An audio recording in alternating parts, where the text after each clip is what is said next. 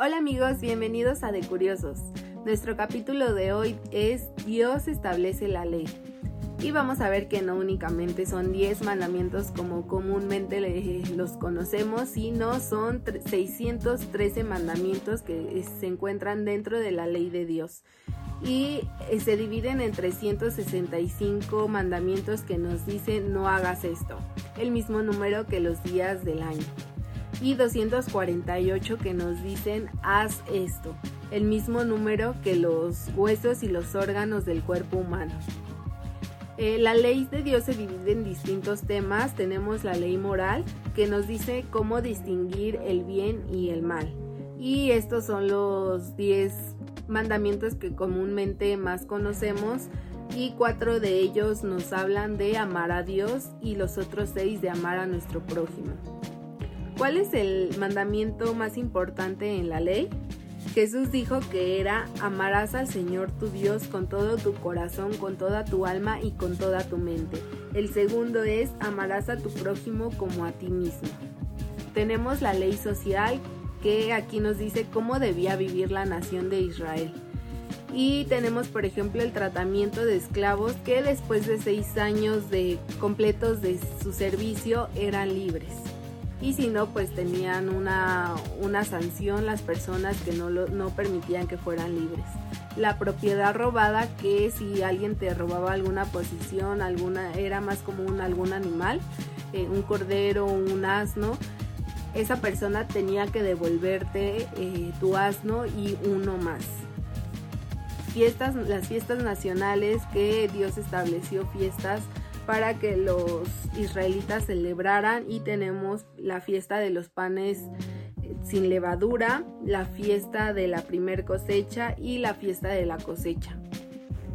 Tenemos la ley ceremonial que aquí nos dice cómo debía eh, eh, Israel interactuar con Dios.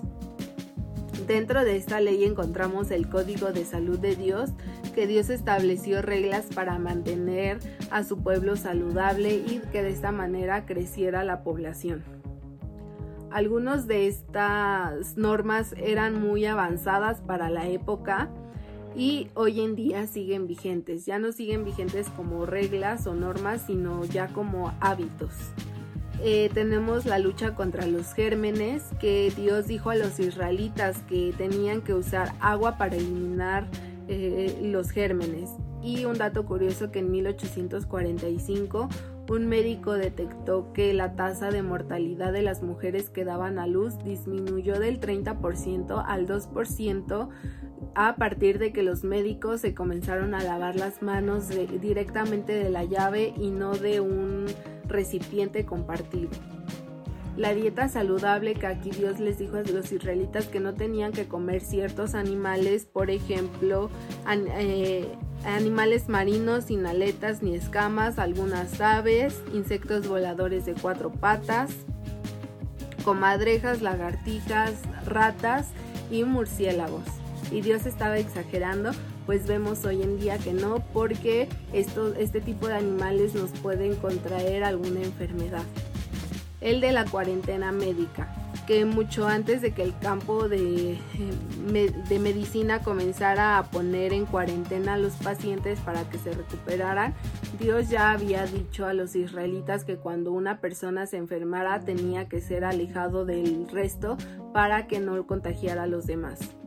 El de la conservación del suelo que mm, Dios instruyó a los agricultores a dejar las espigas durante la cosecha, a no cegar los rincones de sus campos y a dejar que eh, la tierra descansara cada siete años.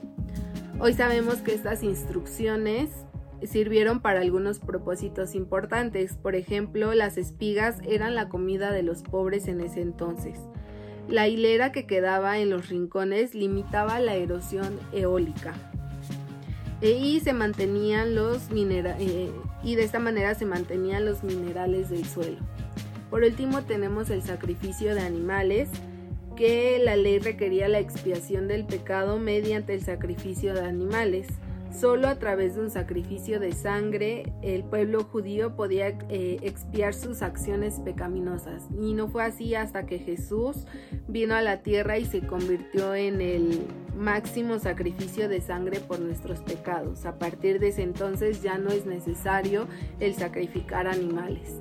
Y aquí recordamos pues este acto tan bonito que Dios hizo por nosotros y es sorprendente ver cómo em, en la época de que Dios instruyó a los israelitas, pues habían varias cosas que hoy en día eh, no cambian y que deberíamos de seguir tomando esta, eh, estas recomendaciones, estas reglas para evitar eh, justamente lo que Dios mencionaba y no únicamente por exigencia.